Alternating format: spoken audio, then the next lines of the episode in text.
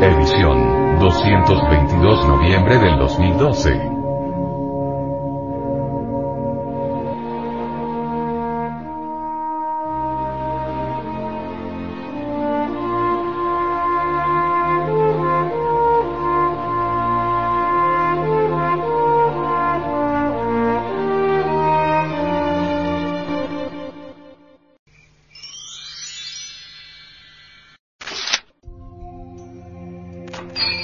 Introducción. La noticia del Hercolubus no es nueva. La humanidad antigua, incluyendo la considerada ignorante por vivir en situaciones sociales precarias, conocían esta información por ejemplo, los nativos Oti de Norteamérica llaman a Hercolubus el purificador. La cachina roja, la estrella roja que traerá el día de purificación. En este día la tierra, sus criaturas y toda vida tal como la conocemos cambiarán para siempre. Habrá mensajeros que precederán esta venida del purificador. Ellos dejarán mensajes para aquellos en la tierra que recuerdan las viejas maneras, cuando venga el purificador, nosotros lo veremos primero como una pequeña estrella roja, la cual vendrá muy cerca y se sentará en nuestros cielos, observándonos para ver cuán bien nos recordamos de las enseñanzas sagradas. Profecía Sopi. El purificador aparecerá como la cachina roja. Tal vez eso signifique que aparecerá rojo en los telescopios que los científicos usan. Permanecerá casi en un solo lugar casi durante mucho tiempo como un ojo que nos mira. Eso es cuando Saquoschu el que es llamado la estrella cachina azul, también regresará Saquoschu es benevolente, pero los otros no lo serán. Cuando vengan los otros comenzará la guerra en los cielos como nos han dicho. Anciano Oti.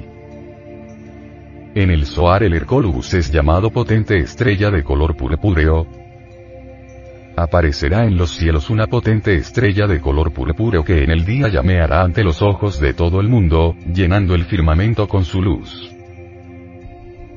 El Zohar, tercer chamo. Y en ese tiempo saldrá una llama en los cielos del norte y llama y estrella la una frente a la otra durante cuarenta días y todos los hombres se maravillarán y se aterrarán. Y cuando hayan pasado cuarenta días, la estrella y la llama, guerrearán justas a la vista de todos. El Zohar en el Colbrin, colección de antiguos manuscritos que fueron salvados antes del incendio del monasterio de Glastonbury, guardados y protegidos por un grupo de personas, durante varias generaciones, y cuyos últimos depositarios lo han comenzado a publicar desde el año de 1994, hay revelaciones sobrecogedoras al diluvio, al éxodo y a los tiempos del fin, y a un gigantesco cuerpo celeste llamado el destructor que vino al final del diluvio, es decir, al final de la Atlántida, aunque se le asocie también a la época del profeta Moisés, la época del becerro de oro, cuando sacó al pueblo de Egipto al desierto atravesando el Mar Rojo, y es descrito como la visión más horrible que se puede imaginar, un feroz cuerpo de fuego, cada vez que el destructor vuelve a aparecer, dice el Colbrin, en los cielos, la tierra abre su vientre por efecto del calor, entonces las llamas explotan hacia arriba a través de la superficie del terreno y sus lenguas lamen la vecindad.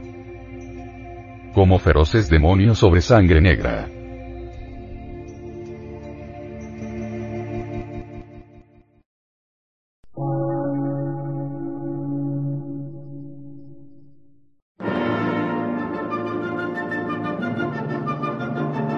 Emisora, gnóstica, transmundial por una nueva civilización y una nueva cultura, sobre la faz de la Tierra.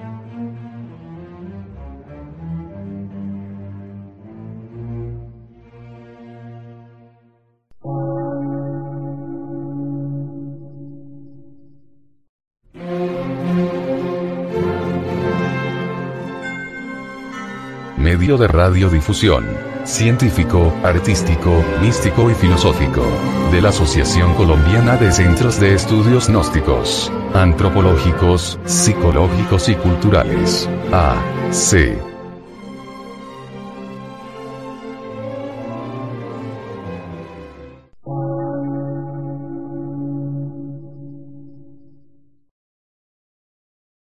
Lectura en movimiento. Difusión sin fronteras.